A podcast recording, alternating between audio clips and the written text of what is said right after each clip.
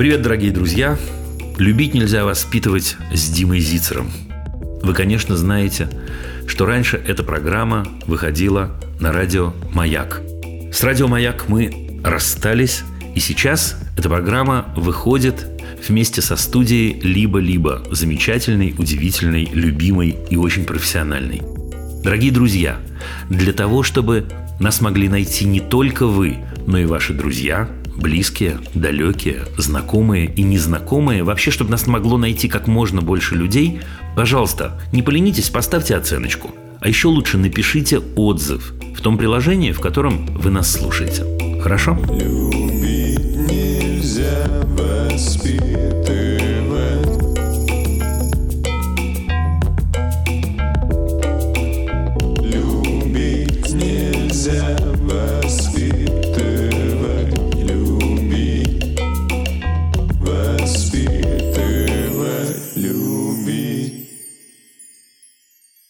Прошлого нашего эфира много чего произошло, и большинство событий были крайне неприятные. События, которые я хотел бы сегодня, ну не то что обсудить, а отметить, это закрытие московских театров. Да, вы знаете, уверен, что вы знаете, что произошло с Гоголь-центром, с современником, со школой современной пьесы. И вы знаете, я про это немножко уже поговорил и написал что-то э, у себя в соцсетях. И, как обычно, нашлись люди, которые немедленно посетовали мне на то, что я занимаюсь не своим делом в очередной раз. Мы как с вами про это говорили. Какое отношение это имеет к педагогике? Не суйте свой нос в это. Я в очередной раз поразился. Но неужели действительно есть люди, которые думают, что это не имеет отношения к педагогике? Неужели есть люди, которые думают, что искусство Культура вообще может не иметь отношения к становлению человека, к самосознанию человека, к самостоянию человека, как Пушкин Александр Сергеевич говаривал. Даже история поразительная. Как много людей говорят о том, что очень трудно заставить ребенка читать. Дима, такая история печальная, помогите нам. Как много людей говорят о том, что какой-то слом происходит в нравственности, в морали. Откуда берется нравственность и мораль? Вы честно думаете, что достаточно попилить человека и сказать ему «это хорошо, а это плохо». Это полная чушь. И знаете что? Главный ключ, главный ключ – это культура и искусство. Удивительным, потрясающим образом.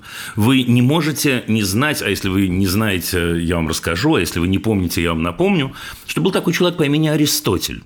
Так вот, этот человек Аристотель сформулировал на самом деле, что происходит с душой – в тот момент, когда человек приходит в театр. Мы в первую очередь говорим сегодня о театре. И говорил он о том, что человек в театре переживает катарсис, испытывая страх и сострадание. И оба слова здесь очень и очень важные. Страх за героя, потому что он начинает ему сопереживать до такой степени, что он отождествляет его судьбу со своей судьбой. И сострадание – то есть способность не просто страдать, а сострадать, сопереживать за другого, чувствовать другого, сочувствовать другому. Удивительным образом. Иначе ничего не получается, если человек не проходит через вот это самое, ну, если хотите, чистилище. Аристотель, к слову сказать, говорит именно об этом. Он говорит, что душа наша, человеческая, от вот этого похода в прекрасное, от вот этого соприкосновения с прекрасным – становится чище, становится лучше, становится глубже. Так что в тот момент, дорогие друзья, когда мы становимся свидетелями закрытия лучших, на мой вкус, московских театров, к слову сказать, и про это мне сказали, но кто же закрыл, кто же закрыл Гоголь-центр? Дим, ты что, дурак? Ведь в Гоголь-центре всего лишь сменили какая чепуха. Директора, художественного руководителя, ну а главный режиссер Кирилл Серебренников, вы знаете, что с ним произошло до этого. Так это ведь оно и есть. Это ведь и есть та самая ситуация, когда какие-то люди подают нам очень понятный сигнал и говорят нам, мы будем решать, что такое мораль, мы будем решать, что такое нравственность. Нет, нет, вы не можете судить об этом. Вы слишком, ну а дальше подставьте нужное слово. Вы слишком глупые, вы слишком недоразвиты, вы слишком самостоятельны напротив и так далее, и так далее. Так вот, если мораль и нравственность не вырабатываются человеком в процессе соприкосновения с другими людьми, соприкосновения с происходящим, соприкосновением с прекрасным, это, между прочим, все предметы искусства и культуры, ничего не будет. И тогда, дорогие друзья, не знаю, к кому я обращаюсь, думаю, что к подавляющему меньшинству тех кто сейчас меня смотрит или слушает, так вот тогда не удивляйтесь. И тогда не задавайте вопросы, а как это произошло, что они, и дальше подставьте все самое страшное, что вы можете подставить. Так что это не просто имеет отношение к педагогике, это сердце педагогики, это ключ педагогики, это самое-самое главное.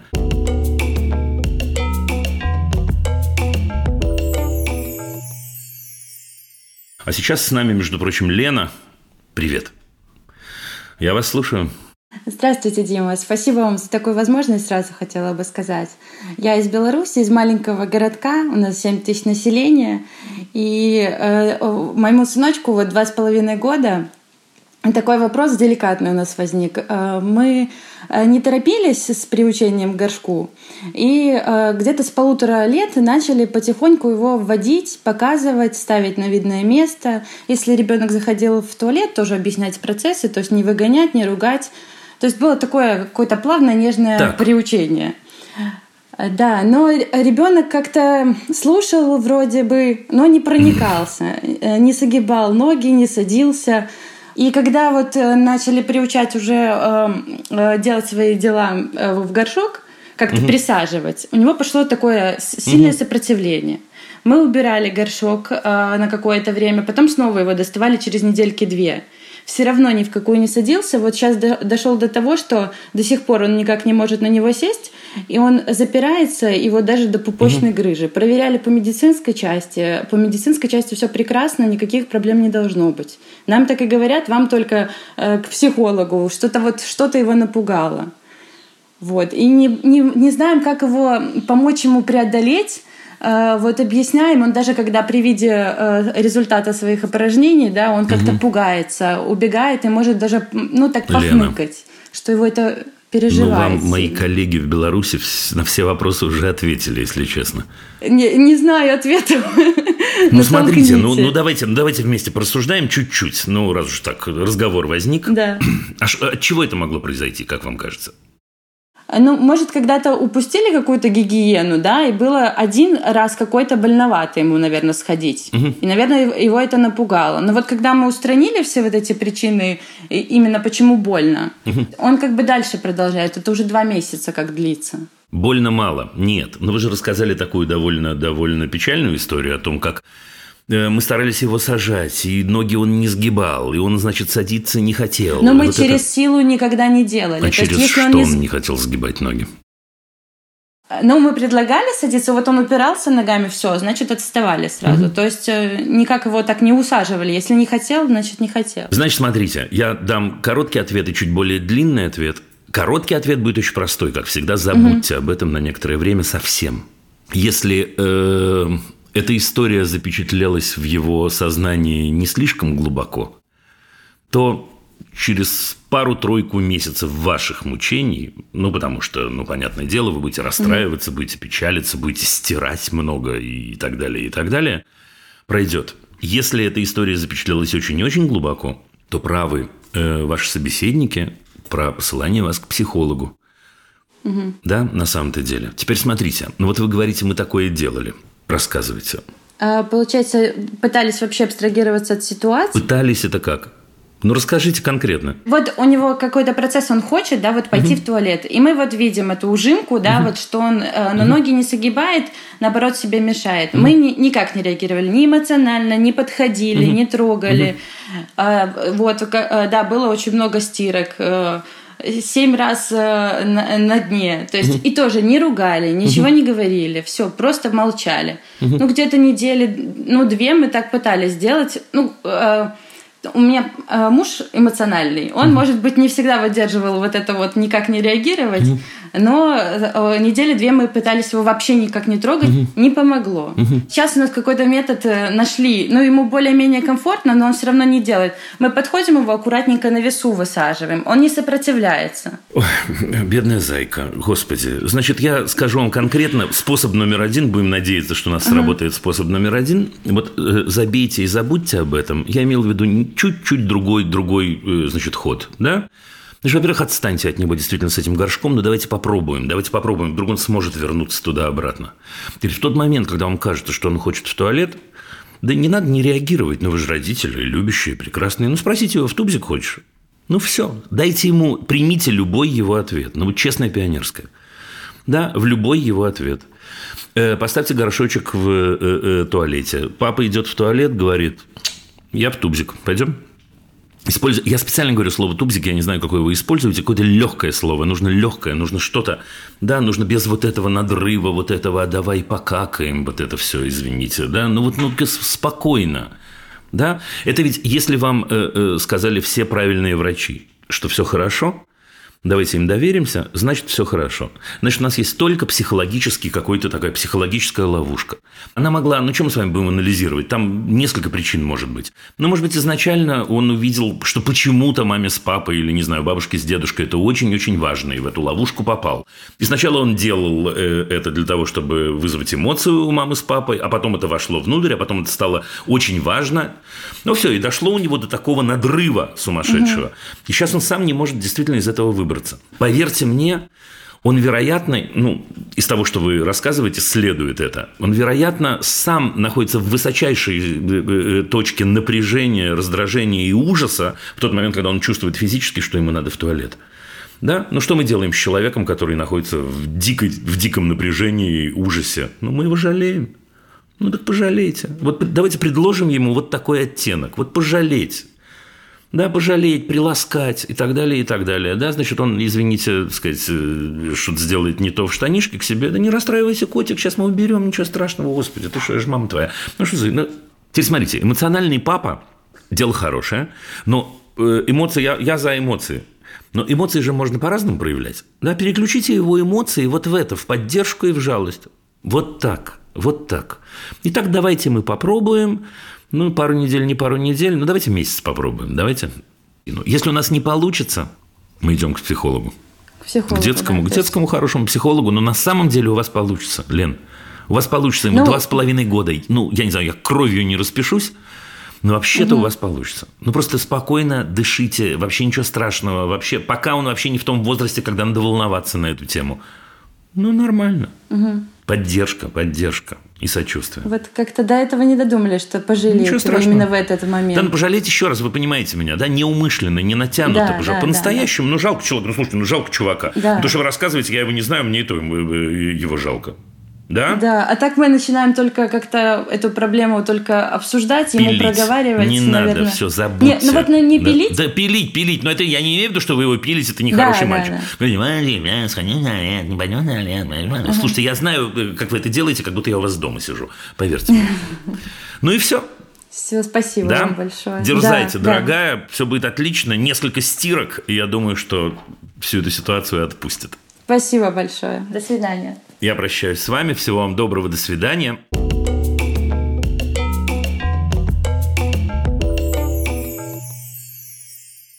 Ганновер, Давид, 13-летний. А рядом мама по имени Майя. Давайте, Давид, я вас слушаю. Здравствуйте. Привет. У меня есть два брата-близнеца. Угу. Им 7 лет. Так. И когда прихожу обычно со школы, мы вместе садимся все там на обед. И бывает такая ситуация, что они э, говорят, э, например, слишком громко, и мне тогда неприятно, и мне тогда приходится покидать кухню так. и выходить. Настолько громко они говорят, что вы не можете это слышать прямо? Ну, сравнительно громко. Ну, я не знаю, бывает для других не так громко, а э, для меня громко. В так. общем, я их пробовал попросить, но mm-hmm. они просто меня игнорируют. Слушайте, ну давайте попробуем представить себе это. Значит, приходит Давид из школы. Два младших брата 7 лет садятся за стол и начинают орать просто. Да? Тема того, про что они орут, важна или нет? Или это может быть про что угодно? Ну, может быть, про что угодно, про что но угодно. бывает это ага. тема и такая, которая скажем так, во время еды не очень приятно говорить. А, окей, да, хорошо. Они начинают орать на всякие неприятные темы, всякую ерунду. Давид говорит, послушайте, дети мои, не могли бы вы быть потише? А они, как будто Давид ничего не говорил, совсем-совсем на него не реагируют, совсем. Да, так, точно? Да. И продолжают орать. Хорошо, вопрос Давида. Э, я тогда обычно просто выхожу из комнаты, бывает, э, пытаюсь где-то в другом вместе покушать. Но э, ну? Э, просто я не знаю, что делать. Мне хотелось бы э, вместе с ними покушать, но зачем? просто так, чтобы... А зачем вам? Подождите, а зачем вы с ними вместе есть, Давид? Я, э, я имею в виду как э, семья. Подождите, нет, нет, это такой вопрос, он может неожиданный, но а вам зачем вместе с ними и обедать? Ну, как это объяснить? Угу. Э, просто приятно Э, там и мама э, сидит. И... Ну, смотрите, нет, подождите, Давид. Слушайте, а почему, как вам кажется, почему мама э, один наушник засунула в ухо и так далеко от вас отодвинулась?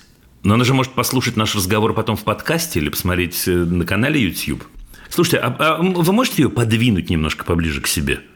Класс! Майя! Дима, здравствуйте. Привет. Спасибо вам за все сказать, это ничего не И сказать. вам спасибо за все, абсолютно. Слушайте, а что вы так, как это, бежите нас? Это хорошо, что вы внутри. Ну, давайте, Майя, а ваше решение это какое? Э, ну, э, сложность У меня простое, том... есть уже, но я а. просто хочу вас помучить.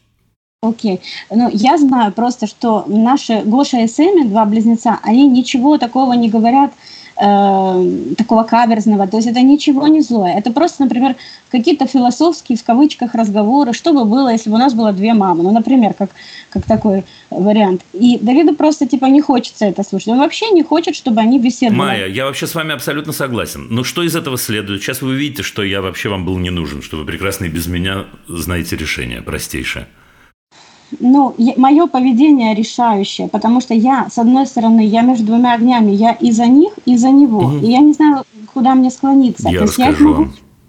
Слушайте, мне кажется, что Давид... Давид, вы простите, пожалуйста, сейчас мы с мамой поговорим так, как будто вот сейчас вы ушли из кадра. Ладно? Mm. Так что, да? Ну, так, мы сделаем вид, что вас нет. Майя, ну, смотрите. Давид у нас э, молодой человек 13 лет, насколько я понимаю. У Давида могут возникать разные взгляды, разные идеи, могут меняться какие-то взгляды. Мне кажется, нет ни единой проблемы э, сказать и транслировать Давиду, дорогой, если тебе неприятно, что надо сделать, Майя? Окей, э, ну, отойди подальше. Отойди. Слушай, дружище, я тебя люблю, понятное дело. Говорю я сейчас так, как будто Давид нас не слышит, но я уверен, что он знает, что вы его любите. Да, я тебя люблю, понятное дело. Слушай, ну, это не то, что мне доставляет сумасшедшее удовольствие два раза, так сказать, э, обедать. Но ради такого дела, ради мира э, в нашей семье, да, пожалуйста, давай пообедаем на 10 минут позже. Все. Что такого-то? Ну хорошо, окей, я, я согласна. Ну. Просто я хотела, вот наш вопрос, вот если мы все вместе, и вот это вот наколение происходит, если не обед, ну с этим не связано. Давид, типа, как, как взрослый человек в этой ситуации, встает и выходит. Мое решение. Mm. Почему? Давид, понимаете, почему я так говорю? Или не очень? Ну, я понимаю, я понимаю. Ну, потому что, смотрите, вы, я действительно считаю вас человеком умным, ну, вот я вижу вас, да, умным, чудесным. Бывает такое, и у детей, и у взрослых, это не зависит от возраста. Бывает такое, что что-то непонятно, почему меня раздражает. У вас тоже такое бывает, вы только что про это да. рассказали. Да? Значит, слушайте, в этот момент менять весь мир очень-очень трудно. Особенно с любимыми людьми, это, это так. Ну, бывает такое, сейчас мама даже, может быть, покивает. Бывает, что с самыми любимыми людьми вдруг какой-то прилив раздражения, непонятно почему, и повода вроде нет. Да, значит, у нас есть два пути, Давид, правда? Значит, путь первый – это попробовать это поменять. Попробовать сказать, парни, прекратите, я больше не могу, я перестаньте, почему вы все время портите мне жизнь и так далее. Способ второй – это не портить жизнь ни им, ни себе, ни маме. Но спокойно пойти в комнату, господи, боже мой. Ну, посмотреть книжку, почитать. Окей, я понимаю маму Маю. Немножко будет обидно, что сегодня мы не пообедали все вместе. Ну, не пообедали все вместе, подумаешь, завтра поужинаем все вместе. Все.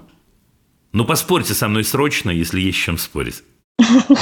Ну, ну, хорошо, это было мое чувство такое. Просто это хорошо знать, как бы, где, где моя точка координат. Мне кажется, да, Май, мне кажется... Сейчас опять я, Давид, извините, поговорю так, как будто вас нет. Для Давида, мне кажется, это очень крутой опыт, кроме всего прочего. Слушай, мне что-то мешает. Мешает не что-то критичное. Да. Ну, какие-то разговоры мальчиков, братьев, близнецов 7 лет. Ну что, ну все отлично. Имеет право Давид чувствовать раздражение? Да. Правда же? Имеет право даже Давид злиться. Вы имеете право? Конечно, имеете. Любой из нас имеет право на любые чувства. Что в этот момент проще всего сделать? Отойти.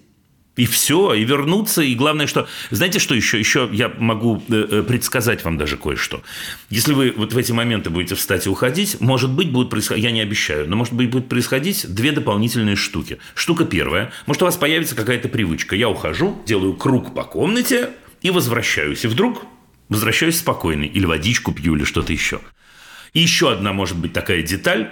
Давид выходит, и братья вдруг такие, а что это Давид у нас так часто выходит? Вау! Может, мы тоже подумаем, что говорить? Я серьезно тебе говорю? Да. Да? Спасибо огромное. Спасибо Я вам. думаю, что нам очень пом- поможет. Спасибо. Ну, давайте, давайте. Да спокойно. Господи, ребята, жизнь прекрасна. Пока. Пока.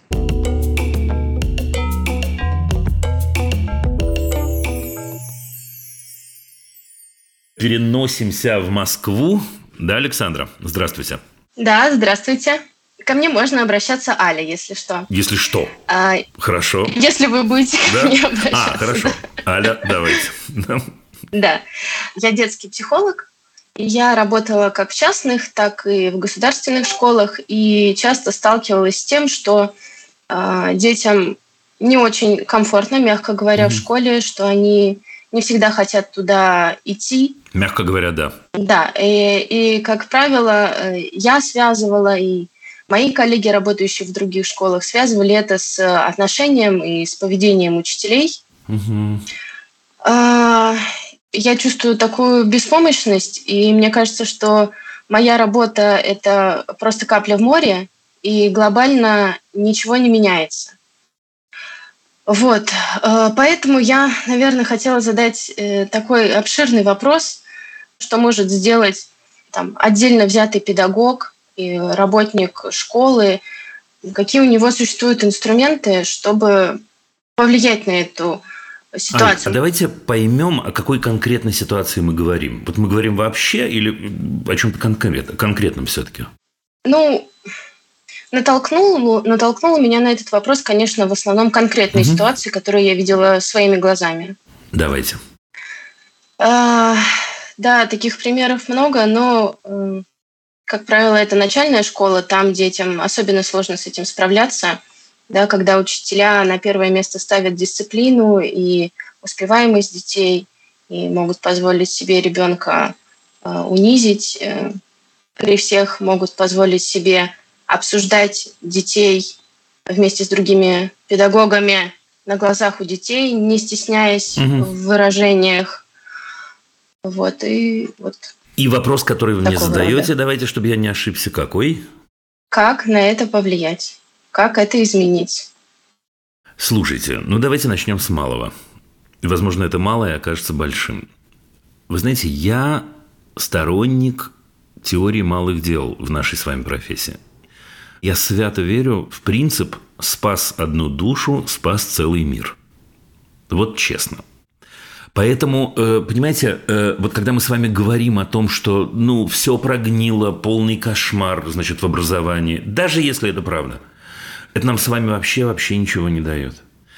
Если мы при этом видим конкретную ситуацию, конкретную девочку или конкретного мальчика, который попал в беду, которую организовали взрослые, и можем изменить жизнь, судьбу, даже кратковременную судьбу вот этого самого ребенка, звучит пафосно, кстати, но, но это абсолютно конкретно – то мне кажется, мы с вами большие молодцы. То есть я не знаю, насколько мы молодцы, потому что поле непаханным остается, в этом смысле вы правы.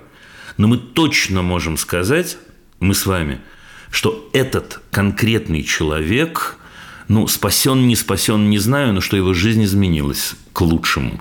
Что мы можем так или иначе, что мы послали ему однозначный месседж, однозначное сообщение «ты не один». Что мы так или иначе, как педагоги, ну, преподали ему и себе, возможно, окружающим некоторый урок о том, что нужно помогать, что нужно поддерживать и так далее, и так далее.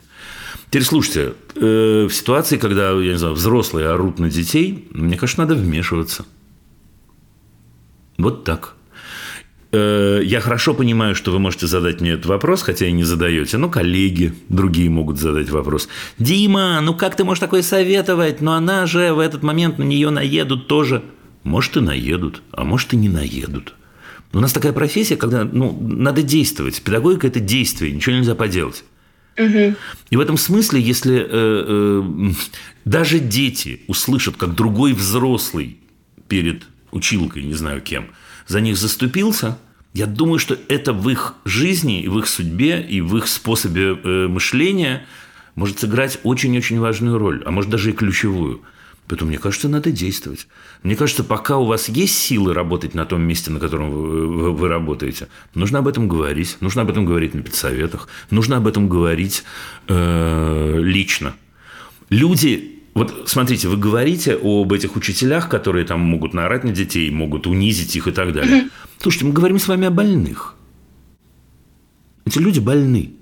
Да? Значит, если у вас есть силы относиться к ним как к больным, я, я не, не, не, не унижаю их сейчас, чтобы никто не подумал, и не собираюсь их оскорблять. Угу. Но педагог, который подобным образом себя ведет, он, ну, профнепригоден само собой, но еще и болен, да, у него есть такая профессиональная болезнь. Кто-то назовет это выгоранием, деформацией, вообще придумывает много-много лжи для того, чтобы эту гадость оправдать. Никакое это не выгорание, никакая это не деформация, это действительно очень тяжелая профессиональная болезнь. Теперь, если вы находите в себе силы, действительно, ну, находиться в этом чуть-чуть как в лечебнице, ну, что поделаешь? Теперь, ну, то, что мне вам важно сказать, Аль, э, э, ну, вы себя-то берегите. Не в том смысле, что берегите себя э, э, э, и убегайте оттуда. Нет, нет, дело не в этом. Но просто вот когда я надеюсь, что у вас это происходит и будет происходить, вы могли одному человеку, другому человеку, третьему человеку, растет вот это давление на вас и напряжение. Это плохой сценарий, я специально говорю, что плохом сценарии, может, его и не будет. В этот момент помните о том, что ваша помощь много кому и много где нужна. Есть только один человек на свете, который может решать, как Аля кому будет помогать. Это Аля. Это я, да. Да, так что действуйте, если действительно вы, ну, вы э, э, такой, такой чудесный человек, такой чудесный специалист. Поверьте мне, вы найдете себе применение. Вот. Про непаханное поле вы правы. Ну, ничего не поделаешь. По капельке. Ничего. Да. С Богом. Дай Бог сил. Пока. Спасибо большое. До свидания.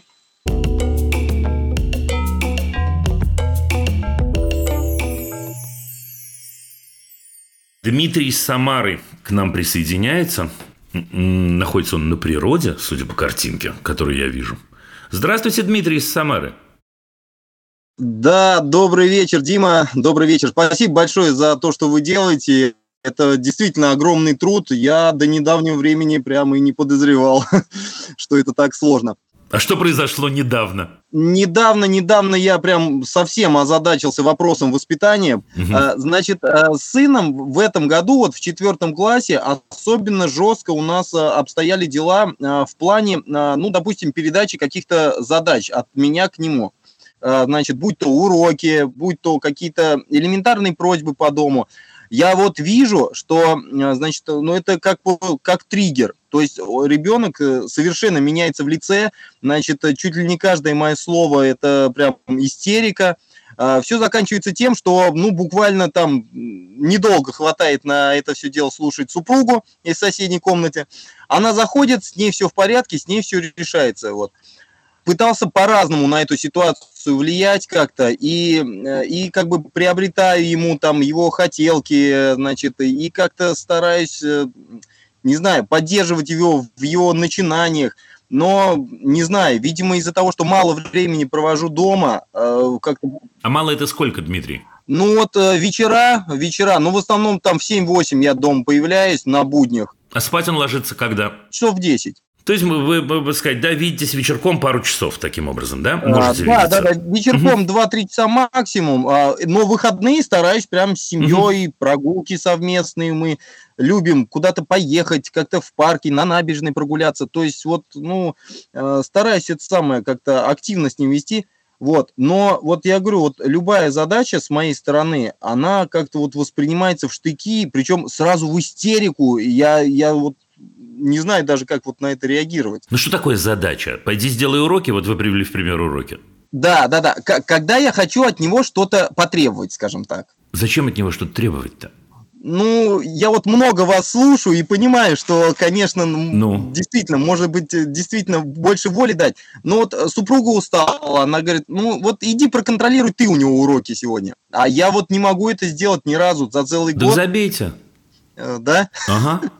Все так ну, просто. подождите. Ну, я, нет, я вас просто так не отпущу, не волнуйтесь, да, Да, потому что да, сразу все скажут, э, естественно, что я просто говорю на все забить, и дальше расскажут мне, какими они вырастут. Я очень люблю вот этот заход. Ага. Смотрите, да, вы общаетесь с сыном немного, это правда. Теперь ему 10 лет. Да. Да? Значит, в 10 лет по той или иной причине, не будем сейчас обсуждать, как это у вас получилось, для того, чтобы он делал уроки, его надо контролировать. Ну, так уже вышло. Да? Да. Значит, у него есть особый, особое отношение с вами, с мамой и со всеми остальными. Да? Ага. Значит, э, отношения сейчас, я импровизирую, естественно, на 100%, но отношения устроены следующим образом. Ну, я человек подневольный, я Вова, я имею в виду. Да? Ага. Ничего не поделаешь. Значит, я воли мне много не дают, но значит, мама меня контролирует, следит, чтобы я уроки делал, э, чтобы я, не знаю, там убирал что-нибудь, там, я, я не знаю, что он еще делает. А папа, в общем, он со мной как-то тусуется, веселится и так далее, и так далее. Теперь мне и так-то не вдомек, почему надо меня чморить, извините за выражение, на тему уроков и всего остального. И мне вообще-то 10 лет, я в четвертом классе, я сам могу уроки делать легко. Особенно, если это интересно, прикольно, и я понимаю, зачем это происходит. Но еще и когда папа начинает играть, ну, я не знаю, в маму, условно говоря, не знаю, берет, то есть, иными словами, принимает на себя роль, о которой мы не договаривались, мне становится очень горько, обидно, печально и так далее. Мне вообще-то и... Нет, я не хочу ругать вашу, вашу жену ни в коем случае. То есть, я хотел сказать, мне и мамы хватает. Дело Ну не в вот этом. э, она тоже э, очень как бы активно с- э, слушает различных психологов и говорит, Мгм. что э, в ближайшее время ее уже перестанет хватать, э, ребенок перестанет нас слушаться. Вот в Ребята, так он перестанет... Ваша же... Слушайте, вам Всевышний послал умнейшую супругу. Я серьезно говорю. Она абсолютно права в своем прогнозе.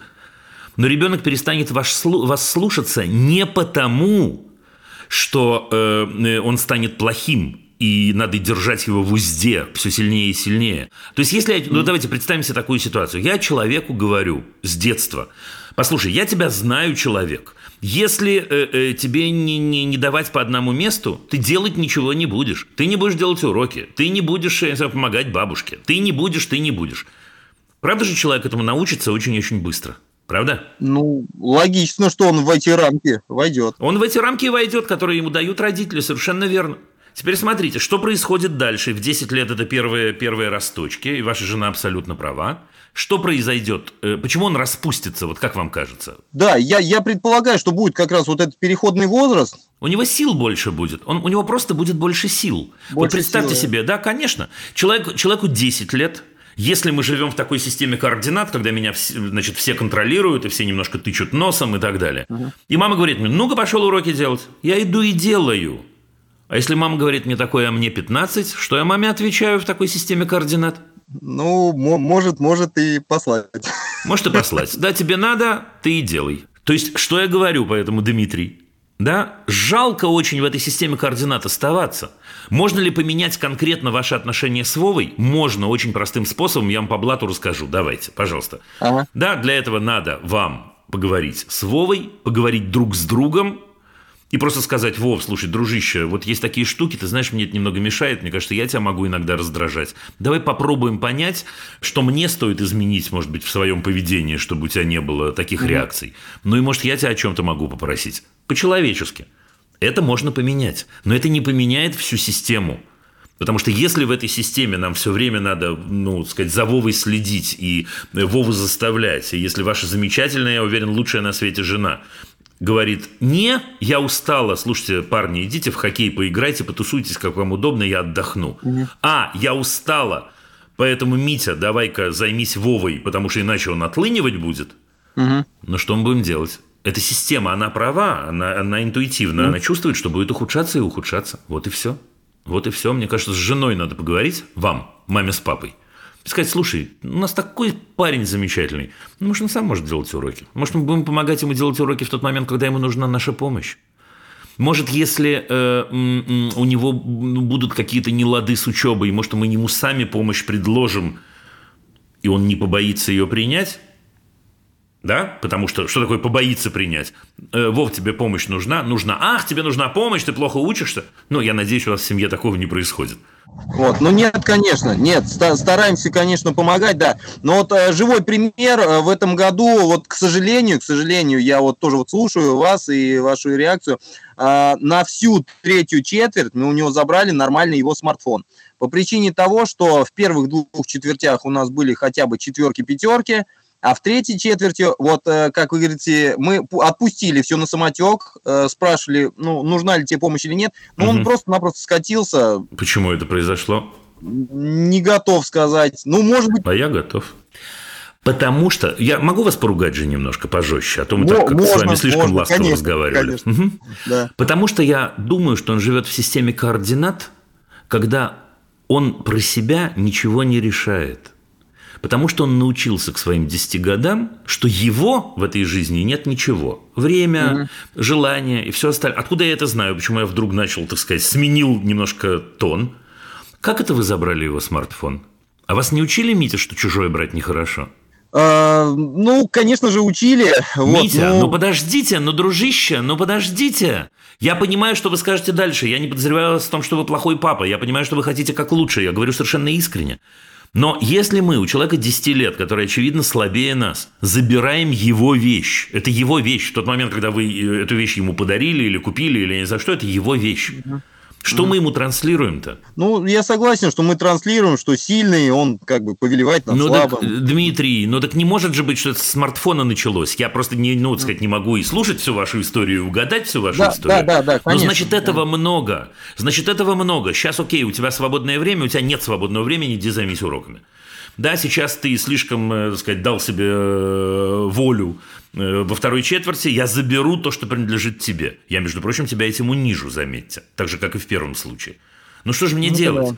Да, и мальчик Вова в этот момент, он действительно вот в этой путанице, с которой мы начали, слушай, папа вроде приходит, и вроде как-то он старается, и меня с папой норм. Блин, и папа такой же. Да что ж такое происходит в моей жизни? Ну, черт побери. Мог бы он сказать, если бы знал, знал такие слова. Он наверняка их не знает. Вот. Так, ну и, и по, по, по итогу, что-то много, конечно, чего сказано. То есть по я итогу, понимаю, по итогу, что... давайте, я сейчас 40 секунд, я за эти 40 секунд разложу, что мы сказали. А? Значит, по итогу следующее. В первую очередь, я поговорил на вашем месте с женой. И поговорил бы я с женой не про то, что она себя неправильно ведет, вы себя неправильно ведете, а поговорил бы я с ней о том, что вы хотите вообще от него. Если вы хотите, чтобы он был самостоятельным, нужно дать ему самостоятельность. Если вы хотите, чтобы у вас были человеческие отношения, нужно начинать ему доверять. Нужно рассказывать ему о том, что происходит с вами. Нужно размягчать всю вот эту атмосферу, обстановку и так далее. Первое. Второе. Мне кажется, что надо поговорить с Вовой. Вам и поговорить с Вовой ровно на эту тему. Слушай, да, сынище, если ты так на меня реагируешь, ты чудесный, любимый, прекрасный, значит, я точно что-то делаю не так. Научи меня, расскажи мне, что я делаю не так. Я постараюсь не доставлять тебе неприятные минуты. Да, это второе. Третье. Мне кажется, потихоньку, это не надо все сваливать, все разговоры в одну кучу. Потихоньку ага, ага. нужно дать ему понять, причем словами в том числе. Сейчас вообще лето, слушайте, да, ну лучшее время для этого. Ты можешь попросить нас о любой помощи. Мы, твои родители, мы будем тебе стараться помогать всем, чем мы можем. Честно, ты можешь на нас рассчитывать. Еще я бы, ну вот не знаю, это сейчас самый опасный момент будет, но я скажу, чтобы я сделал все равно. Я бы, честно говоря, попросил прощения за то, что вы отняли у него его вещь. Но это, ну, я понимаю, что это трудный момент. Ну, да, в принципе, нет. В принципе, ну, но вместе, но потихоньку, да, потихоньку. Да, потихоньку, да Дмитрий, да. потихоньку. Первый шаг, второй шаг, третий шаг, четвертый шаг. Угу. Изменится ли э, э, э, ситуация от этого? Да, я уверен в этом абсолютно. Но только не форсируйте и потихонечку. Действительно, судя по всему, речь идет о том, что он научился, к моему огромному сожалению, к 10 годам учиться только если его заставляют. Это про учебу. И делать что-то да. только если на него наезжают. Ну так это же сделали взрослые, дружище. Он же не сам такой стал. Я вас понял. Спасибо большое за совет. Спасибо, Спасибо вам большущее. Попробуем. Действуйте. Я, честное слово, желаю вам удачи от всей души. Это возможно, опыт подсказывает абсолютно точно. Всего доброго.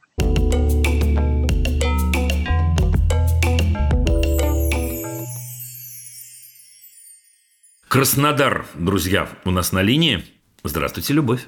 Здравствуйте. У меня э, двое детей, одному 6, э, почти 7, вот 2 э, октября уже исполнится 7, второму 4,5 года. Но вопрос будет про старшего ребенка. Мальчик. Да, оба мальчики. Вопрос в том, что старший ребенок э, периодически, как, как и любой ребенок, плачет. То есть э, есть моменты, когда ему больно ударился, как бы все нормально. Ну, то есть как бы я угу. ничего против не имею слез, но реакция других детей, она огорчает моего ребенка. То есть а, он, э, допустим, раньше в садике очень часто жаловались, что он дерется из-за этого. То есть над ним смеются, ходят, надсмехаются, что он плакса, а, и он мог раньше ударить. Сейчас он э, может еще поплакать, может ударить, в зависимости от настроения реагирует. И вот так как сейчас он идет в школу, я переживаю за вот эти моменты, что он так очень много, в общем, реагирует, вот именно плачем. То есть... А он почему так реагирует, Люб? Ну, ему обидно, обидно. Ну, мало этого, мало, мало. Но если бы... Смотрите, если бы он просто был обидно, и он не дрался при этом, я бы задал вам совсем другие вопросы. Э, он не дерется просто так. Ну, просто так, э, ну, с братом иногда они дерутся из-за игрушек. Ну, Почему? Есть, делят их иногда. Есть некоторые игрушки, которые общие, и они из-за них могут иногда конфликтовать. А вас сколько, слушайте, в семье? четверо. Расскажите про, про, про четвертого, расскажите, что он про это думает. Ой, он говорит, что пацаны дерутся, ничего страшного. В чем вопрос, Люба? Ну, я... Как, как в чем вопрос? Ну, а если он навредит другому ребенку? Навредит, конечно. Но пацаны же дерутся, ничего страшного на взгляд его папы. Он же может э, кому-то навредить, и ему могут навредить. Да, но ваш муж считает, что это норм. Что же могу сделать, Люб? Понимаете? Нет, мы ему объясняем, что просто так драться нельзя. А Если... что такое просто так и не просто так? Ну, смотрите, э, просто, допустим, там ему что-то не понравилось, подошел, ударил. Вот это нельзя. Ну, угу. это просто. Потому угу. что как ты можешь? А если, допустим, к тебе подходят и начинают там тебя задирать, там угу. бить, то тогда, ну, можно защищаться. Ты угу. защищаешь свои границы. Угу. Тогда можно.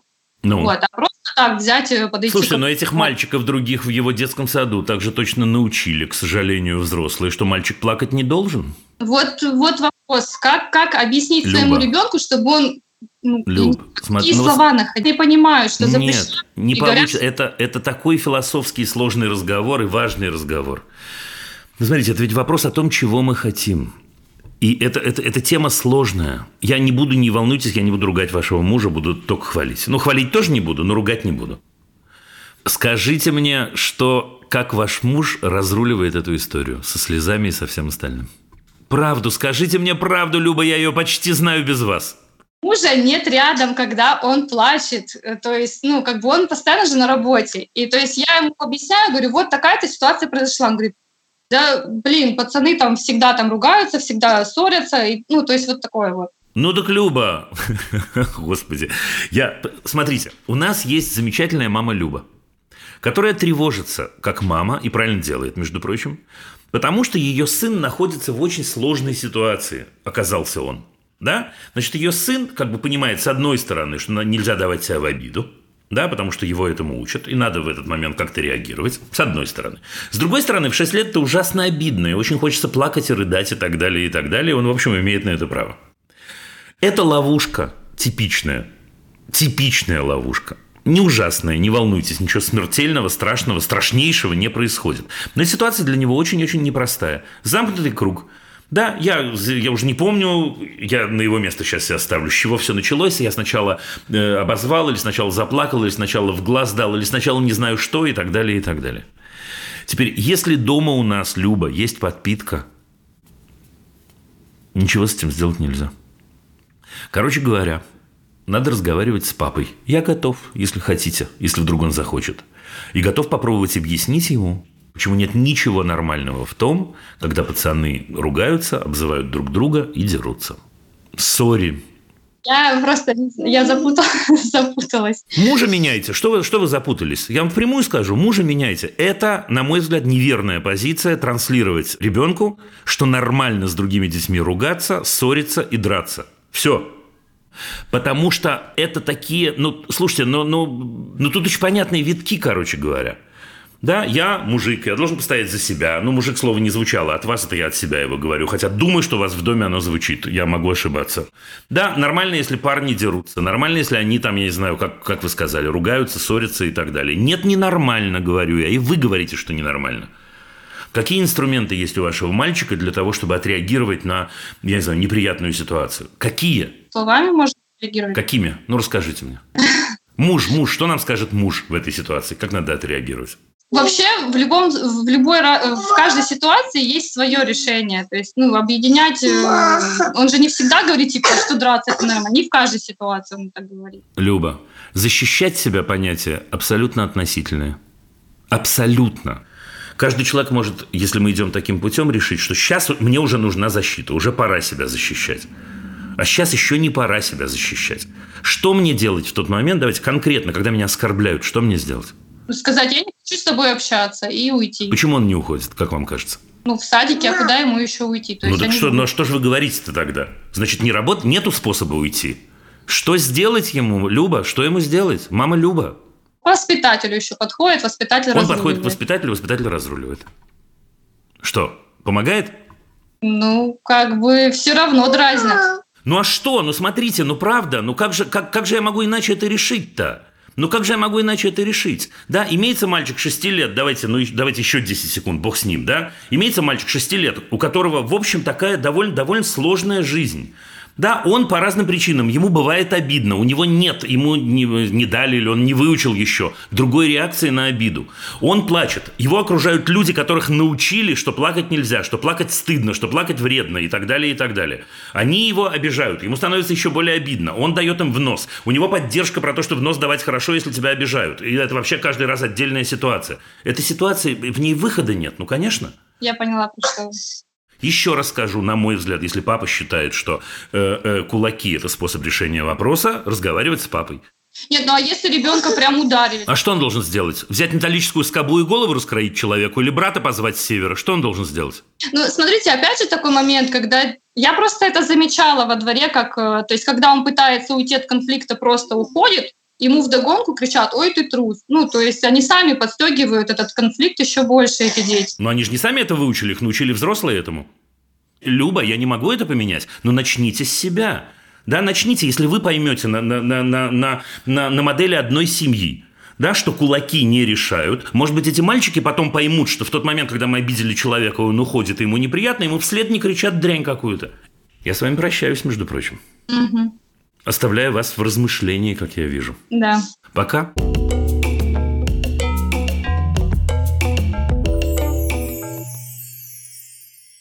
Здравствуйте, Анастасия. Здравствуйте, Дима. Проблема такая. Дети-двойняшки через там, пару недель им будет 9 лет, очень сильно ненавидят друг друга. О, Господи. У меня сегодня, слушайте, как на подбор у меня вопрос. Как это, вот, как это подтягиваются вопросы, интересно. Это удивительно. Ну, двойняшки. Э, э, кто? Мальчики, девочки, мальчики, девочки. Две девочки. Так. Девочки. Проблема в том, что одна жертва, а вторая ее травит. И настраивает против нее всех. Зачем?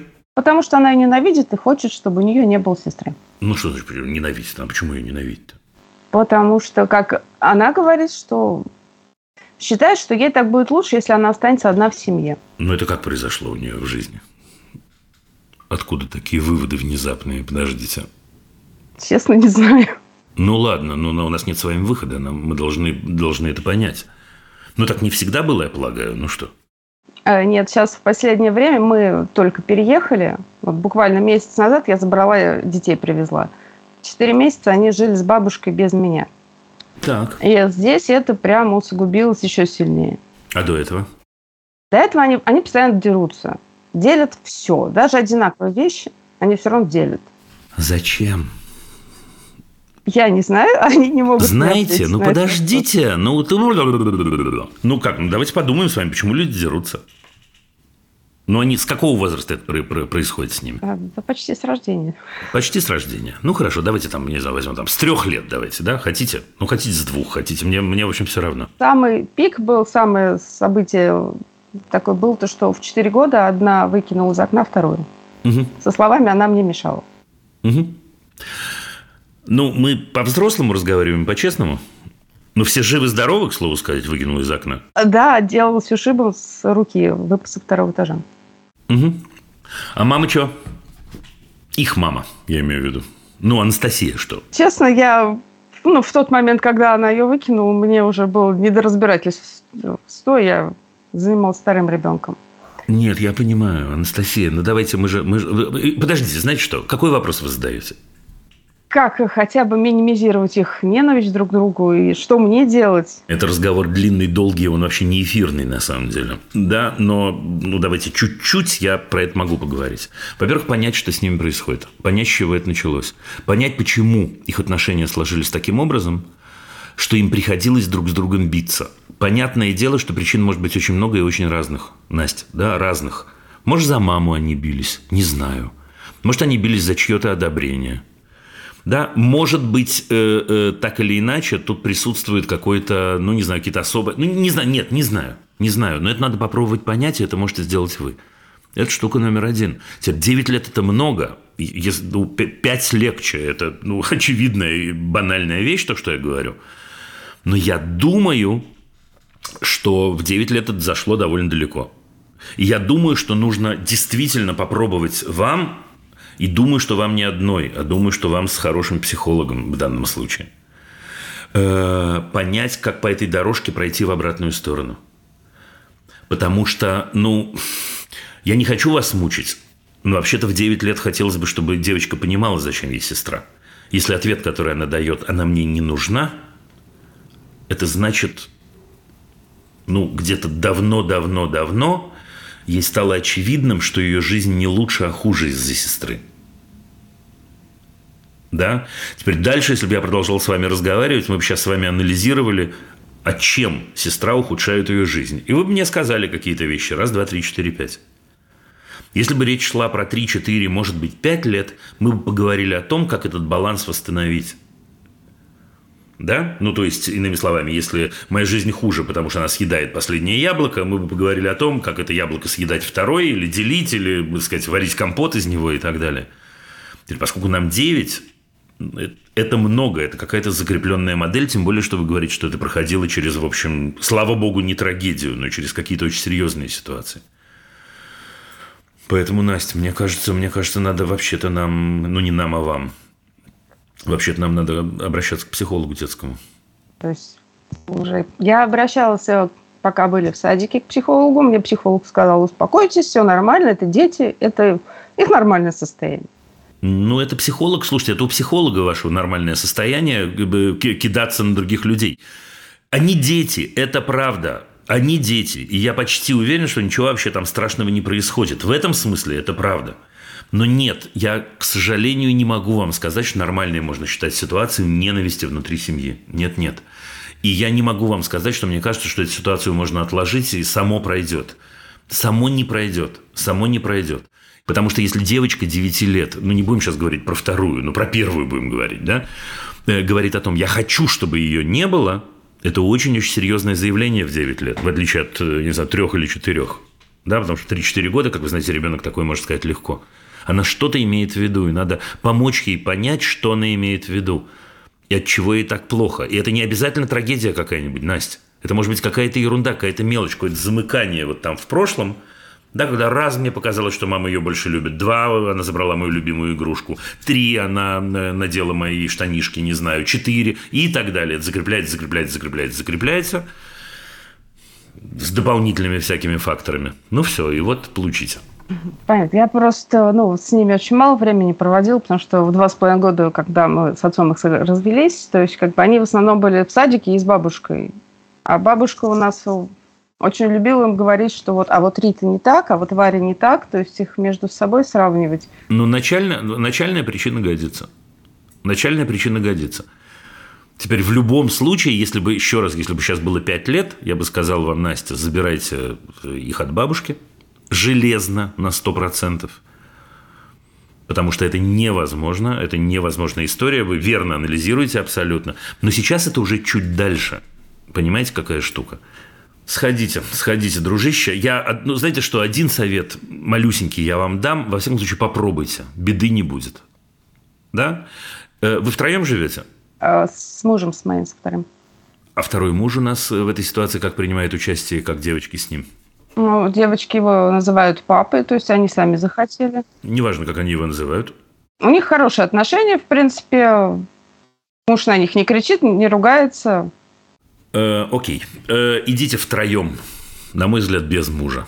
Идите втроем в кафе хорошее. И говорите о том, какие вы, вы говорите. О том, какие вы родные люди, и как вы нужны друг другу и так далее, и так далее. И попробуйте вместе, втроем представить себе, как сделать жизнь так, чтобы она была удобна для вас троих. Муж присоединится потом, я не исключаю мужа из вашей жизни, не волнуйтесь. Как на самом деле можно было бы сделать удобно и приятно для нас всех. Попробуйте, но при этом еще раз мой совет – идти и рулиться профессионально, честно. А если Честно. смысл их разделять? В каком смысле? Например, в- мы сейчас на семейном обучении ушли. То есть, если в школу отдать их в разные классы. Настя, смотря чего вы хотите. Имеет смысл, не имеет смысла. Может, имеет, может, не имеет. Но я в этом смысле не буду ну, брать на себя слишком много. Но мне кажется, конечно, нужно приложить все усилия для того, чтобы они ну, стали сестрами в лучшем смысле этого слова или вернулись к этому ощущению. Стараемся. Спасибо большое. Пока. Действуйте, действуйте, идите, поверьте мне. Идите.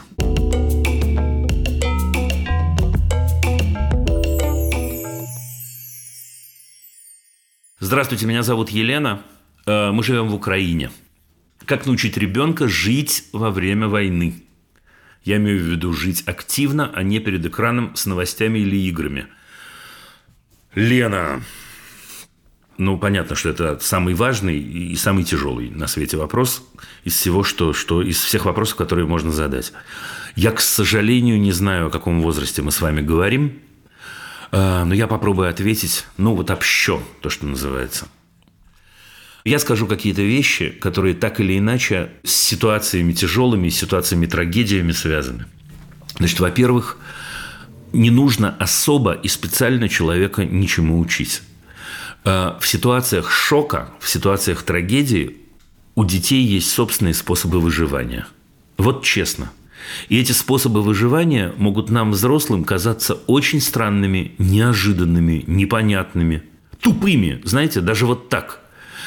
Э, Я э, раз за разом привожу ситуации, потому что они бывают, и мне про них э, рассказывают время от времени. Ситуации страшные очень, не на тему войны. Э, Как сообщают, например, ребенку о смерти близкого родственника. И ребенок ускакивает на одной ножке куда-то в другую комнату играть. Или даже бывает такое, что хихикает что-то такое, напевает и уходит. И взрослые в шоке остаются, потому что взрослые говорят, ну что же, он бесчувственный у меня. Нет, ребята, он не бесчувственный. Это его реакция на трагедию. Э, С войной происходит примерно то же самое с точки зрения реакции ребенка. У ребенка есть собственные механизмы выживания. И кроме того, что они зависят от возраста, их можно как-то обобщить, они еще и зависят от личности. Если я верно понимаю ваш вопрос, он проводит много времени перед экраном, я не знаю, с новостями или с играми, пишете вы. Ну и что? Это ведь способ жизни. Вот вы говорите, как научить ребенка жить во время войны. Это способ жизни. Это уход, скажет мне кто-то. Ну, это уход, конечно, но любой, любая, любая ситуация, когда мы справляемся с трагедией, в определенном смысле это уход. Дальше мы, конечно, должны это переварить, дальше мы должны там что-то присвоить и так далее. Но в первую очередь мы спасаемся, наша личность спасается. Ребенок ваш может спасаться таким образом. И поэтому то, что нам с вами остается делать, это подсаживаться к нему, если есть на это силы. Это не необходимость в вашем случае, если есть на это силы. А время от времени задавать ему вопрос, нужна ли ему помощь. Делиться с ним своими чувствами обязательно. Не лезть к нему силой со своими чувствами, а создать ситуацию, когда о чувствах можно говорить. Можете говорить вы, следовательно, может говорить он.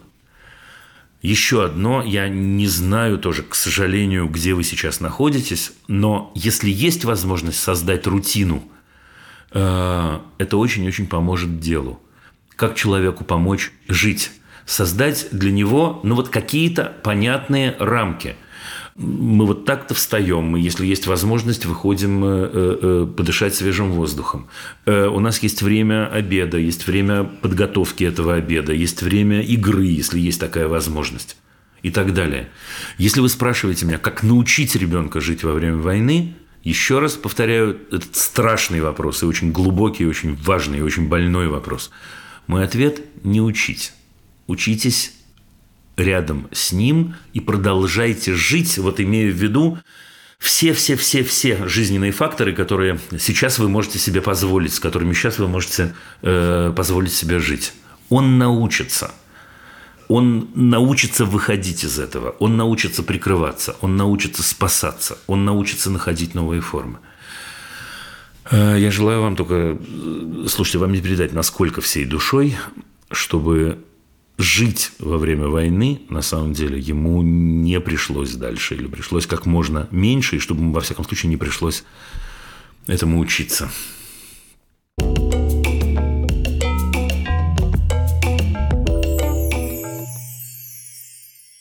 Добрый день, Дима. Меня зовут Мария. У меня вопрос, который мне трудно задать, не то что на него ответить.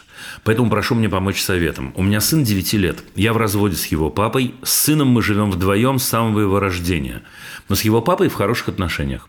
Последние 9 лет я состою в отношениях, скажем так, не гетеросексуальных. Читаю, ребят, ничего не выкидывая, как есть.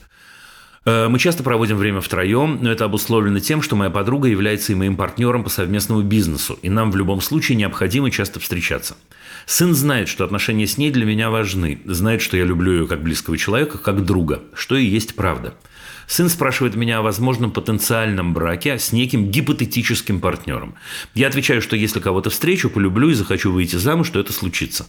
А пока я никого не встретила. Отношения с сыном близкие, доверительные, однако есть вот такая большая ложь. Правду говорить я не готова. Боюсь, что он расскажет своему папе, моим родителям и в школе. Особенно последнее.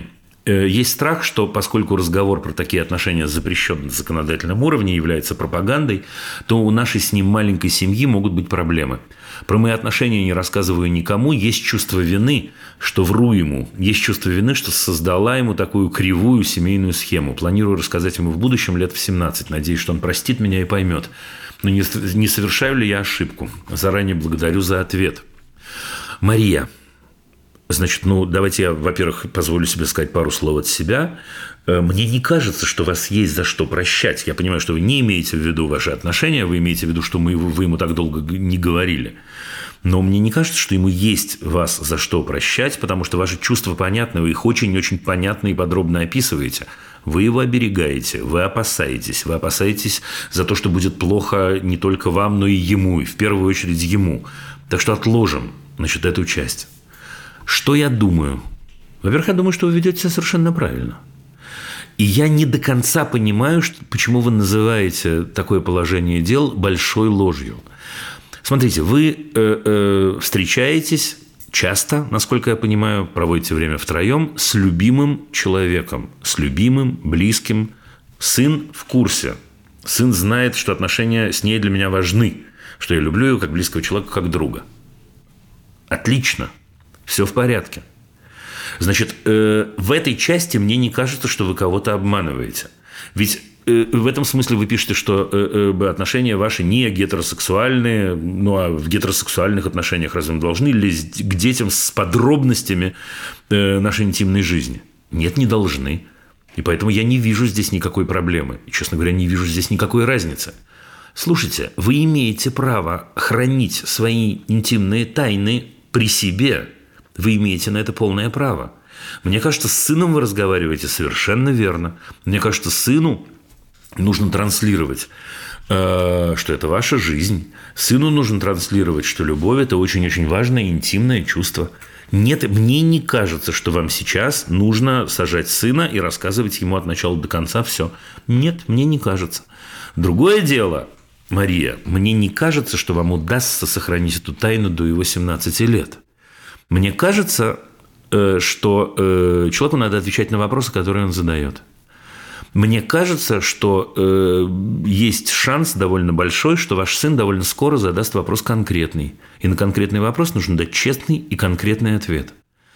Вы говорите, что вы боитесь, что он расскажет в школе и так далее.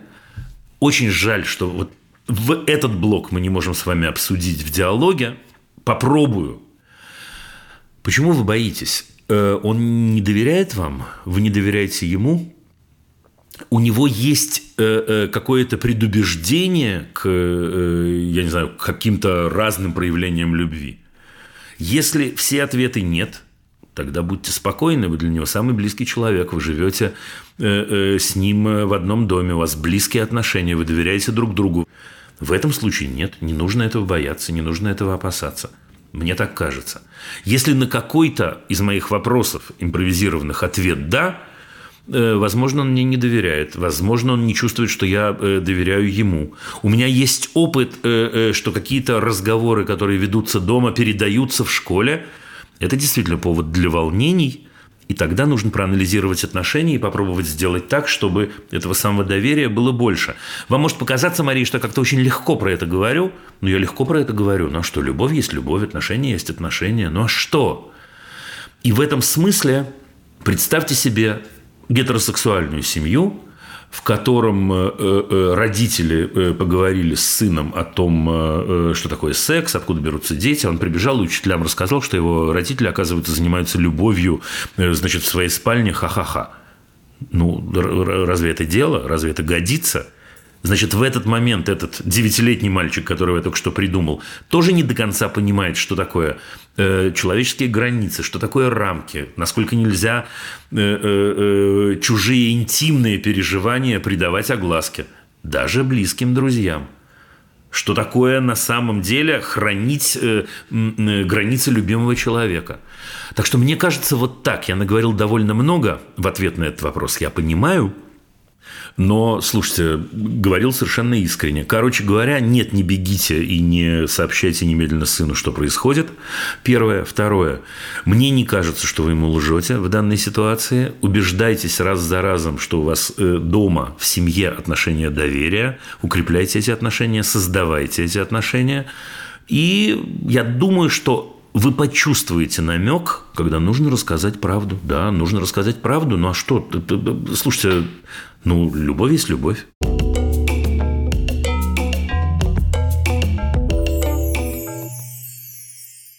Меня зовут Полина, э, сыну пять с половиной лет.